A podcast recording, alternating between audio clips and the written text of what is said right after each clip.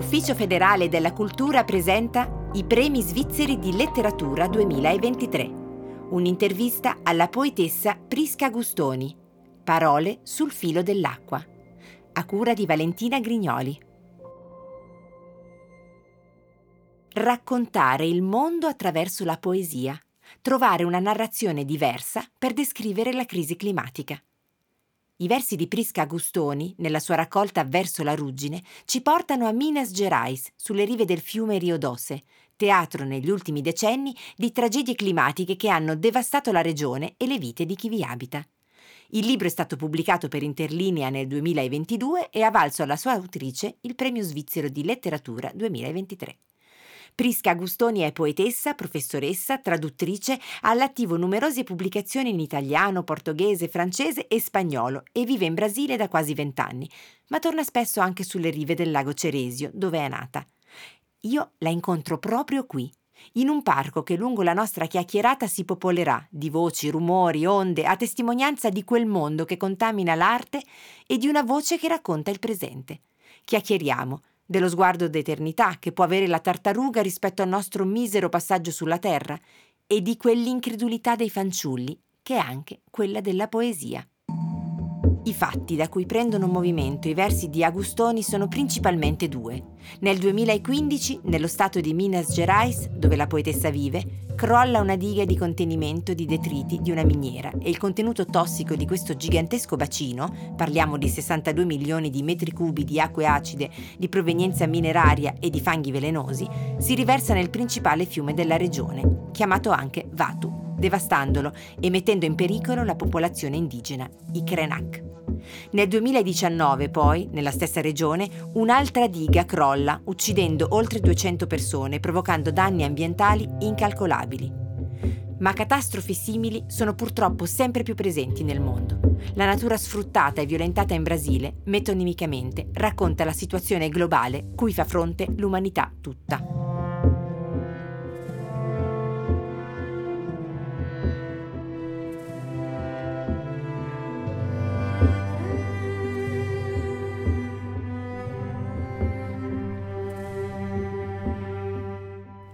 Prisca Augustoni.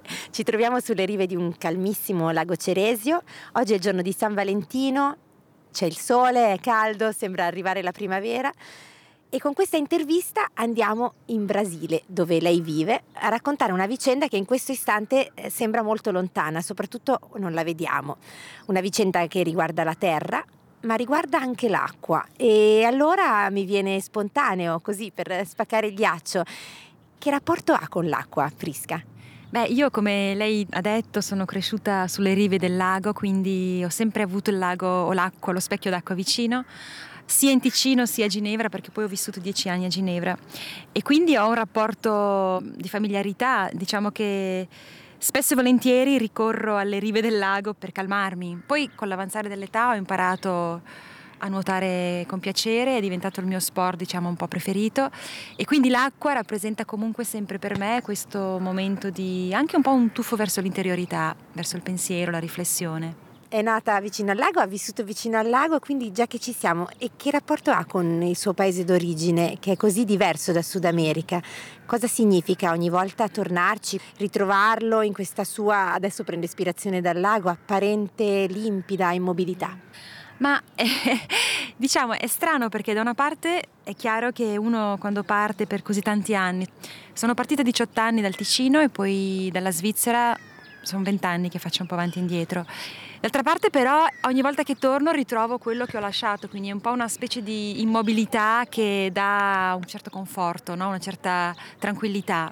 D'altro canto però penso anche che le origini con il passare degli anni affiorano in modo forse più decisivo anche in noi e soprattutto ce le portiamo dentro, quindi in realtà pur non essendo qui ci sono immagini, sensazioni, vissuti che comunque mi porto dentro e quindi io lo vivo meno come una cosa interrotta e più come un continuum, no? una convivenza tra due universi, o direi forse tre, perché anche Ginevra è molto presente, e che mi abitano e che in un certo senso mi permettono di spaziare un po' a seconda anche dell'umore del giorno in questi orizzonti.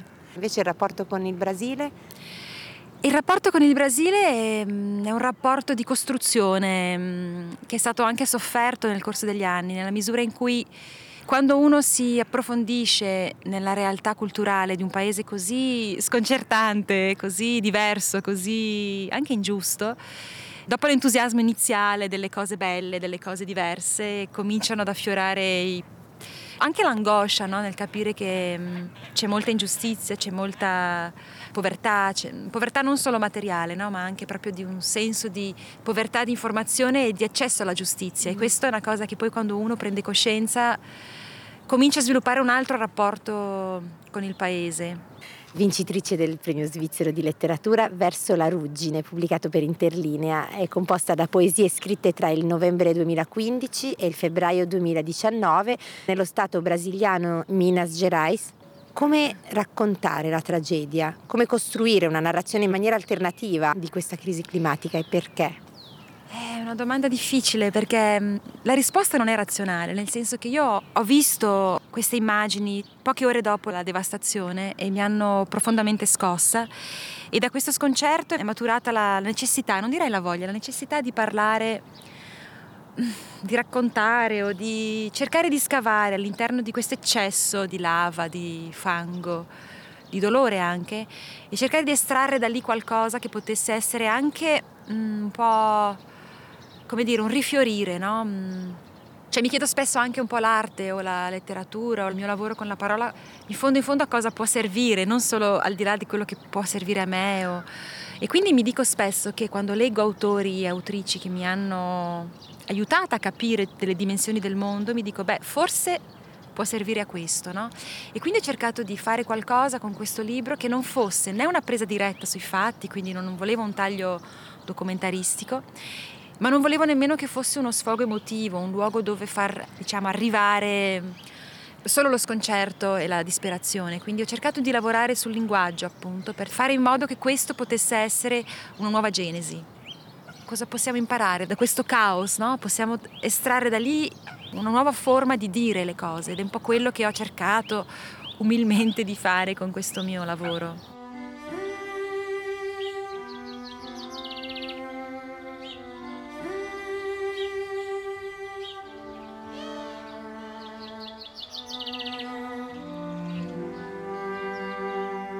Parliamo proprio di questa terra, Minas Gerais, lo stato in cui lei vive con la sua famiglia.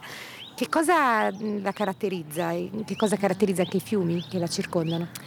Allora, forse l'aspetto più importante da citare in questo caso per parlare di questa terra è la sua tradizione, cioè una terra che tradizionalmente è nota per le sue ricchezze mm, minerali ferrose ma anche di pietre preziose. Infatti il nome Minas Gerais sono mine generali, mm. quindi questo spiega anche la propria storia sin dalla colonizzazione è uno stato, diciamo un cantone, una terra ricca di oro, di pietre preziose e di ferro. E questo ha caratterizzato anche un po' la storia di questa regione che purtroppo è attraversata da un'espoliazione storica. No? Già ai tempi della colonizzazione portoghese, da lì partivano poi l'oro e le pietre preziose che poi hanno arricchito l'impero portoghese. Quindi in termini proprio diciamo storici, la presenza di queste mine si è poi trasformata nel corso degli anni e dei secoli in queste dighe di estrazione di ferro, che poi il ferro è esportato in tutto il mondo, anche da noi in Italia e in Europa. E d'altro canto c'è questa presenza di una terra rossa, estremamente rossa e mm, vabbè, ai miei occhi di una Svizzera europea è anche un aspetto interessante, no? perché comunque anche il nome del paese, Brasil, viene da questa pianta la cui corteccia è rossa, quindi c'è anche questa associazione, ah, no? Sì e anche nel titolo in certo senso. Eh, la ruggine è questa tendenza al rossiccio, un po' la metafora del processo che porta da uno stato di cose a un altro. Cosa è successo a questa terra? Diciamo che il fatto che sia una terra così ricca di metalli e di ferro ha fatto sì che lì ci fossero appunto queste dighe di estrazione di ferro con multinazionali che scavano da decenni e che in realtà trasformano le montagne in realtà come dei formaggi, dei veri e propri ah, formaggi svizzeri. Sì con dei buchi, sono delle montagne scavate all'interno e questo provoca delle dighe con queste specie di liquidi mm, che sono messi appositamente lì per poter estrarre il ferro. E queste dighe, se non vivono una manutenzione molto attenta, possono rompersi. Ed è, Ed è quello che è successo con queste due dighe nel 15 e nel 19, ma non sono le prime né le ultime. Diciamo che la popolazione di questo stato vive perennemente in stato d'allarme. Ci sono degli campanelli d'allarme come i nostri allarmi quelli per le bombe. Mercoledì. Del, esatto. Lì ci sono gli allarmi per le dighe che possono cedere e la responsabilità evidentemente è un discorso complesso, va sì. evidentemente allo Stato, ai politici locali, alle multinazionali che non hanno nome, non hanno nazione, non hanno colpevole senza, colpevole volto. senza volto, ma vanno anche in realtà un po' allo stato delle cose attuali, che fa sì che la necessità del ferro in Cina rende praticamente obbligatorio che in Brasile si scavi, si scavi, si scavi. Quindi questa relazione anche globale del, del capitale, dell'espoliazione rende molto più difficile oggi il controllo e la, la messa in atto dei diritti e della protezione ambientale. Sì.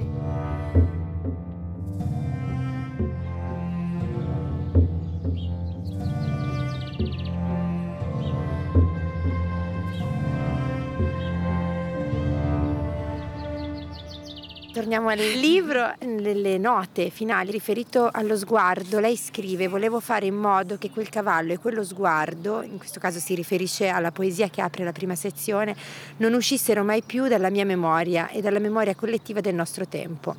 E altrove ancora parla della memoria necessaria per i figli che con sete indagheranno, cito, e i nipoti che costruiranno da zero. È un impegno civile il suo che ripone le speranze nelle generazioni del futuro, quindi sì, diciamo la domanda porta con sé una specie di risposta quasi ovvia, cioè è uno sguardo un po' utopico, no? In realtà di fronte a tanta devastazione non mi resta che essere un'ottimista scettica, è un po' quello che in realtà penso rispecchia anche un po' la mia visione, la mia lettura.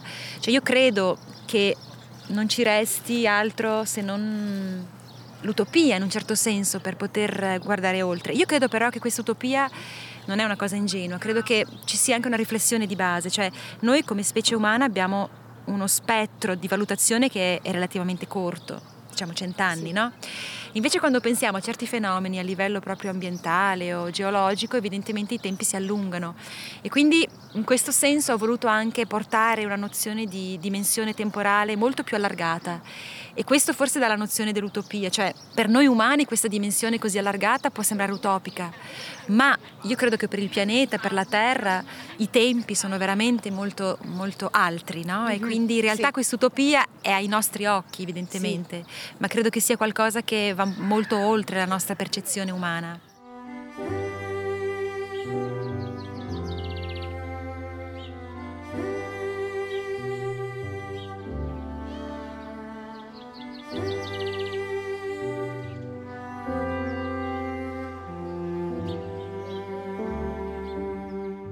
Coda d'animale ferito.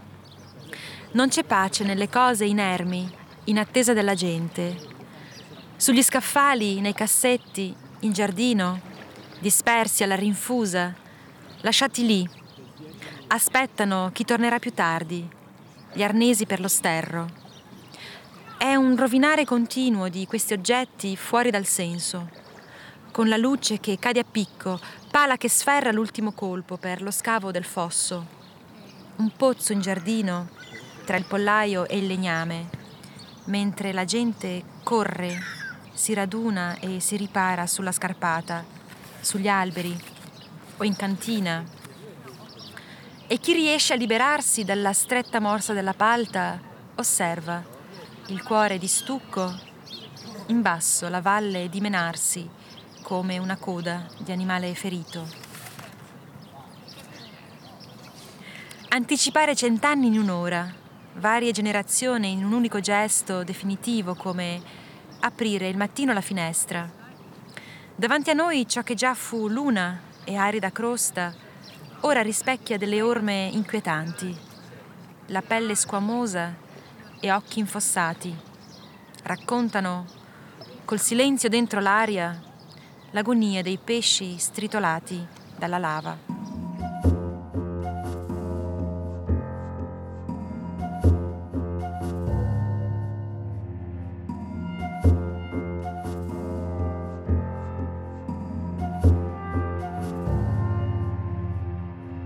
Abbiamo parlato di poesia civile, Pusterla ne parla nella sua introduzione, cita la eco poetry. La poesia deve avere una funzione per lei?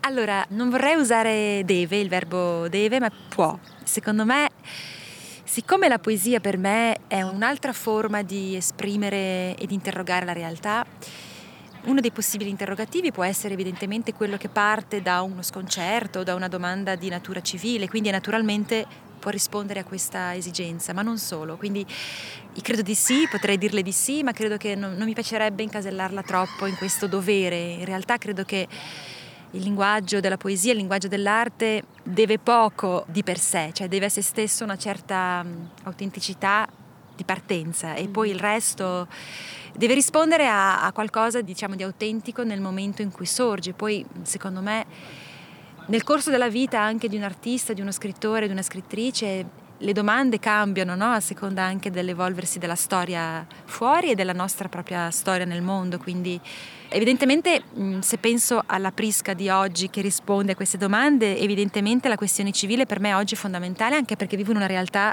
dove è praticamente all'ordine del giorno chiedersi e interrogarsi sui problemi sociali.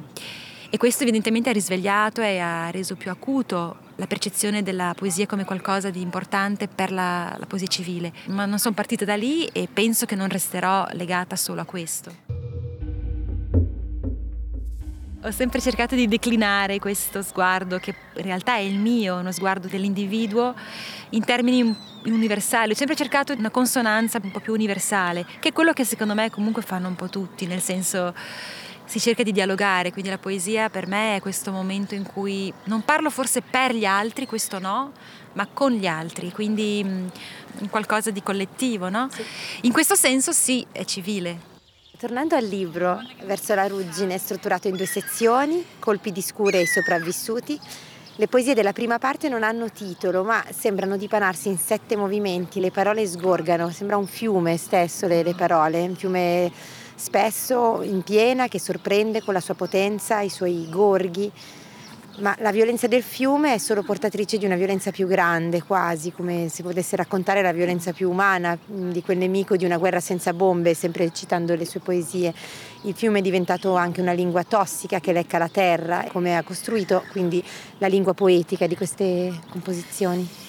Allora sì, è stato un processo abbastanza cosciente, la ricerca di un linguaggio poetico specificamente per questo libro. Perché? Perché diciamo che sono stata sconvolta e, come dire, sotterrata da una quantità di immagini, da una quantità di terra e di fango inimmaginabili. E quindi quando ho pensato di scrivere qualcosa a partire da lì, il primo sentimento che ho avuto è quello di ripulire, di scavare, no? quindi ho, ho voluto cercare veramente una, ho rincorso l'idea di uno scavo nel linguaggio e volevo veramente lavorare con una, un linguaggio che potesse essere essenziale, scarno, che mi piace definirlo osseo, no? un sì. po' come tornare all'osso, e per sottrazione, quindi dovevo togliere da questo eccesso di immagini, di dolore, ma anche di un linguaggio vuoto, perché oggi funzioniamo molto per immagini, no?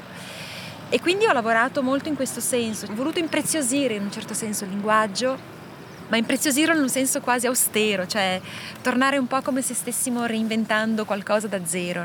E mi piace molto l'immagine della fermentazione, dei succhi. Mia mamma cucina, fa dei succhi d'uva, di sambuco e mi piace questa immagine che si cerca una quantità enorme di frutta e poi quello che ne esce in realtà è qualcosa di molto essenziale, no? sì. di molto concentrato.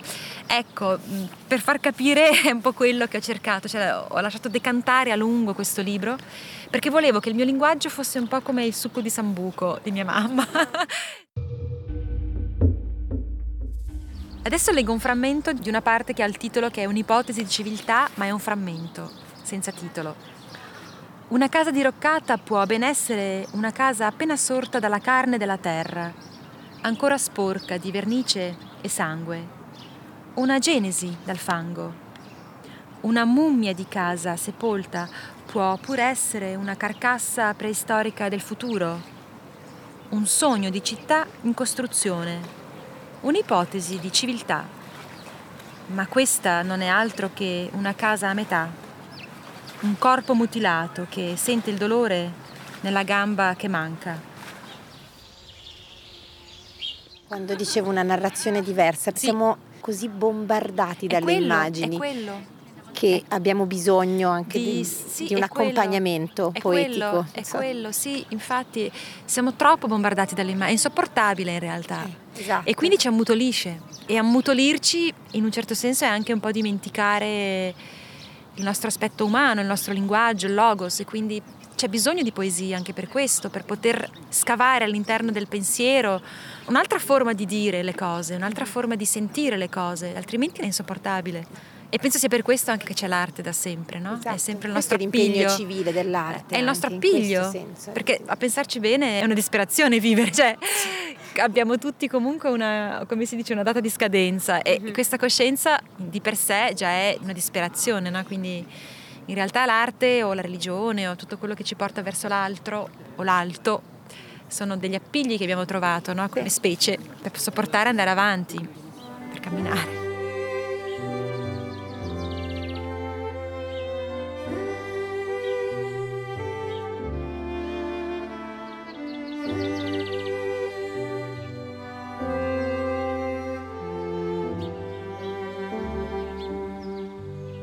Ai sopravvissuti viene nelle sue pagine data voce nella seconda sezione che porta questo nome.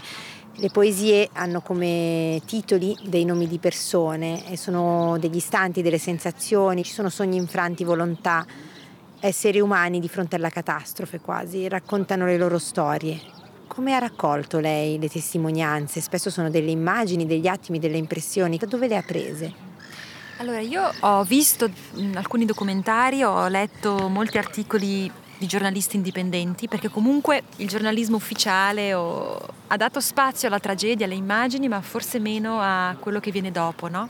alle cause e alle conseguenze. E quindi io poi sono stata sui luoghi perché sono relativamente vicini a dove sto io, sono due o tre ore d'auto, sì. Quindi sono stata sui luoghi a visitare i luoghi della catastrofe e poi anche a visitare alcune famiglie, perché in realtà, come spesso succede, sono spesso le famiglie più povere che vivono sugli argini di questi fiumi, quindi che sono più esposte alle tragedie. Quindi in un certo senso anche la tragedia o diciamo il crimine non è solo casuale, spesso coglie, in queste realtà coglie le persone più sprovvedute in termini economici e di ceto sociale, quindi io non ho avuto amici o colleghi che hanno sofferto direttamente conseguenze dirette, ma indirette ne abbiamo sofferto tutti perché per esempio pochi mesi dopo c'è stato un ritorno della febbre gialla nel nostro stato, nel Minas Gerais e mm, i biologi hanno detto che era una conseguenza dell'ecosistema che è stato stravolto da questa tragedia, perché comunque cioè, insomma, l'insetto, la rana che è scomparsa non mangiava più le zanzare che sono andate nei boschi, che hanno morso le scimmiette, che si sono avvicinati alla città, insomma l'ecosistema è fragile ed è molto ben calcolato ed è molto ben strutturato, quindi comunque sono come delle onde invisibili no? che ci colgono. Però appunto tornando ai personaggi, io ho visitato i luoghi e poi evidentemente alcune sono immagini che ho visto che hanno creato di personaggi che non esistono, altri sono delle testimonianze che ho colto con le persone anche. Alcuni nomi sono di persone che conosco, per esempio, come il caso di Agrippina, che è la poesia che vorrei magari leggere. Sì. Agrippina. Ero in giardino a raccogliere la malva. Dopo il frastuono sono corsa in casa ho cercato mia figlia. Era ancora lì, nel suo letto. Aveva rivoli di terra che le scendevano dagli occhi. Le guance come rocce calcaree scavate dal tempo. Aveva cinque anni e una febbre insistente. Le ho portato il tè caldo con l'acqua scura del pozzo. Le ho sfiorato la fronte, ma le mie dita hanno lasciato impronte come dipinti rupestri sulla pietra. Il suo fiato sapeva di malva. Aveva cinque anni e ancora tiepido il corpo. Allora, un'altra immagine che mi ha colpito molto sono gli animali. Se ne parla, sono come dei protagonisti muti a cui viene data voce attraverso lo sguardo, attraverso il loro agire e questa è una cosa che mi ha sempre commossa in generale degli animali. Testimoni loro malgrado, presenze preveggenti, terrorizzate, che rimangono impresse proprio in chi legge e raccontano di un'innocenza che tra l'altro è anche quella dei bambini e che vedo molto presente anche questa nel libro. Sì, certo, lo sguardo che noi portiamo sugli eventi in realtà è molto legato al nostro metro anche di analisi, no?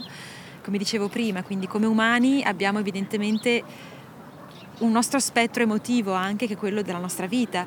Poi però quando scopri che ci sono animali come per esempio la tartaruga o gli alberi evidentemente che sopravvivono e vivono molto più di noi, evidentemente questo ribalta un po' anche la questione perché ti rendi conto di quanto noi esseri umani che abbiamo generato appunto all'epoca dell'antropocene, né, se ne parla, come siamo noi in realtà molto meno, duriamo poco, duriamo e siamo molto meno centrali forse in realtà al pianeta, alla sopravvivenza e alla natura del pianeta.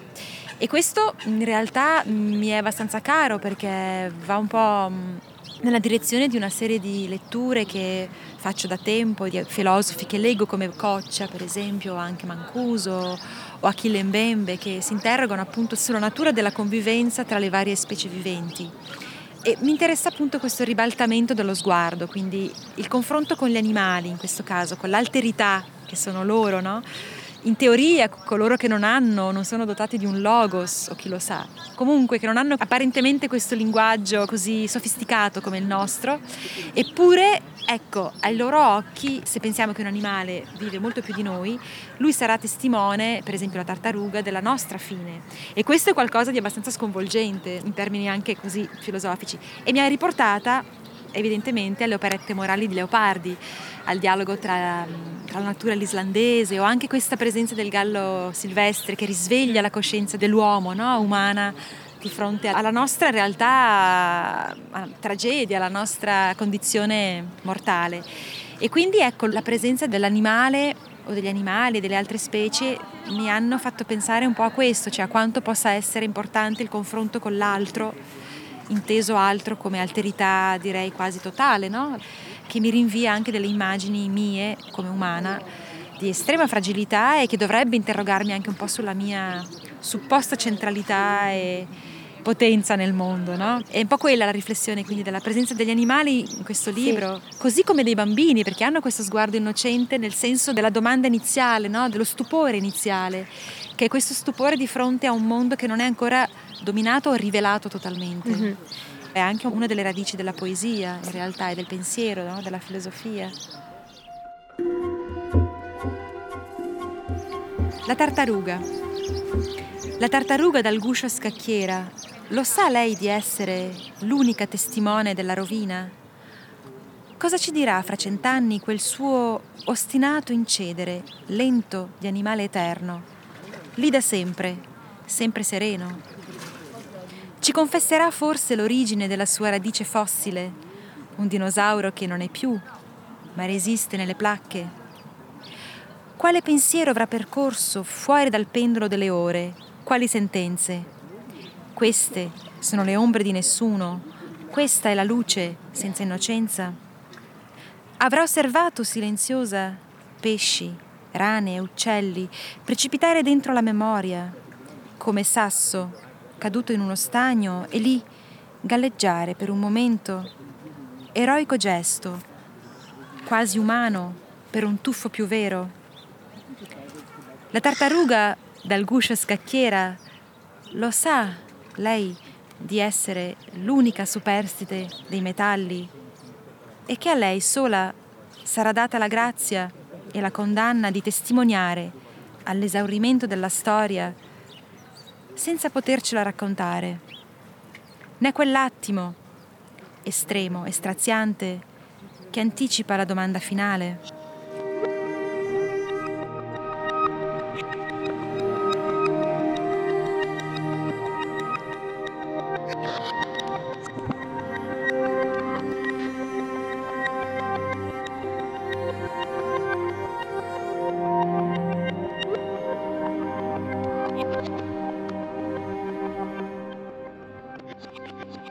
Francesca Augustoni, adesso passerei per concludere a parlare della lingua proprio della sua opera. Lei vive in Brasile, scrive in tre, in quattro lingue, si traduce, insegna letteratura comparata, ha un rapporto con la lingua che, cavalcando l'onda attuale, possiamo tranquillamente definire fluido. Come si contamina un idioma mm, con l'altro nella sua creazione, nella costruzione di una sua lingua poetica?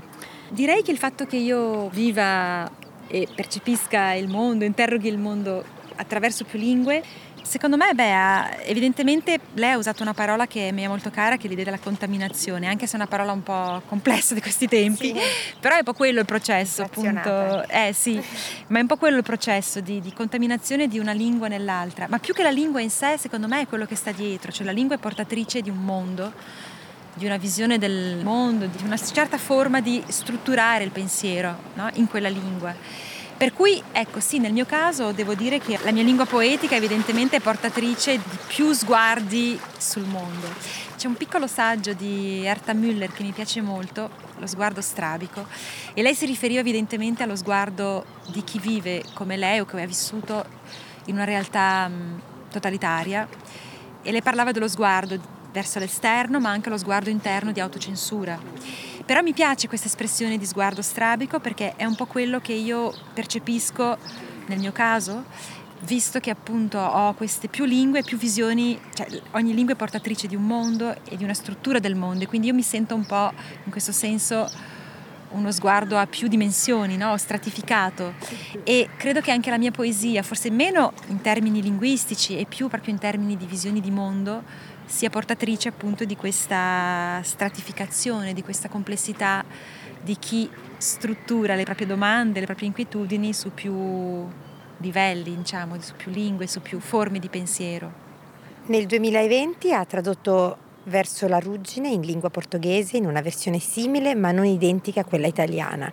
Come si traduce se stessi in un'altra lingua che le appartiene ma non è la sua lingua madre? E soprattutto che cosa ha significato per lei tradurre questi versi così intrisi della terra di cui parlano per la popolazione che le abita? Sì, ho deciso di scrivere inizialmente questo libro in italiano, il che di per sé la domanda potrebbe essere ribaltata, no? Perché scrivere in italiano? A distanza. Eh, esatto, perché la distanza mi ha permesso anche di mettere quel filtro emotivo di cui parlavo prima, cioè io non volevo lasciarmi trasportare troppo dall'impatto emotivo del fatto in sé e delle immagini che ho visto. Quindi in realtà trasportare tutto questo vissuto in un'altra lingua mi ha già obbligata a fare una specie di filtro.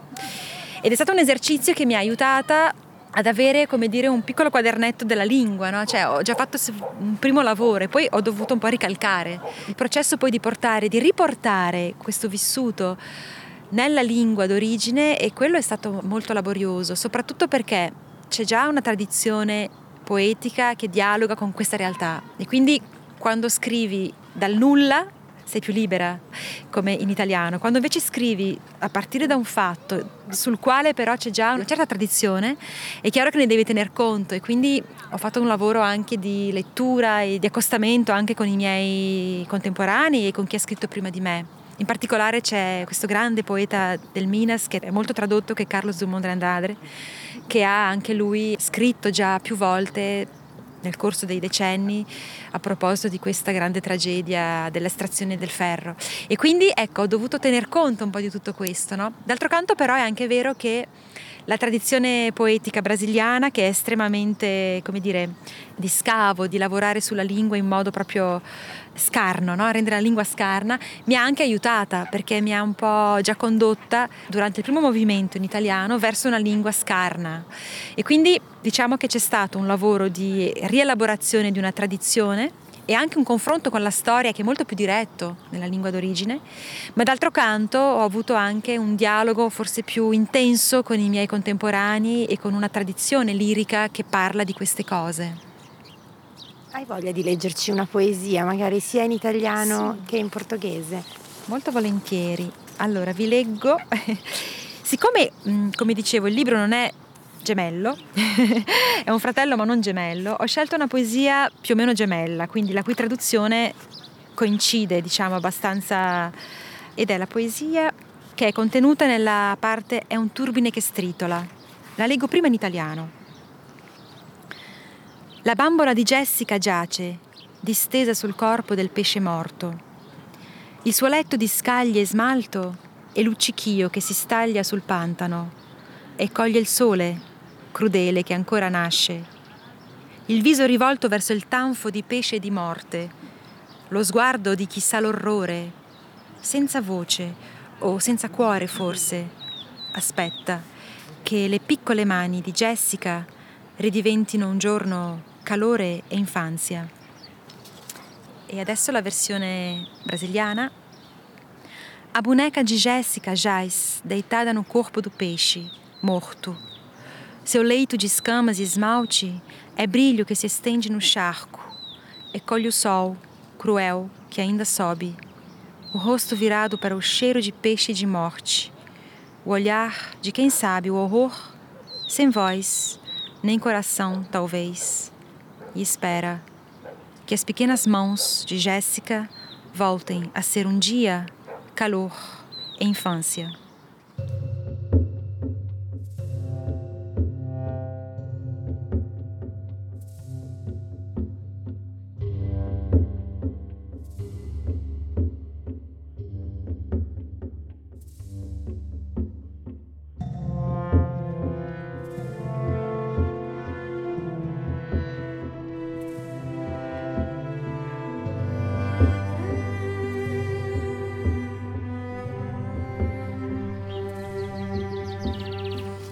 Grazie.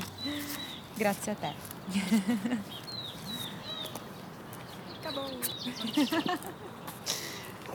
È andata, no? È andata.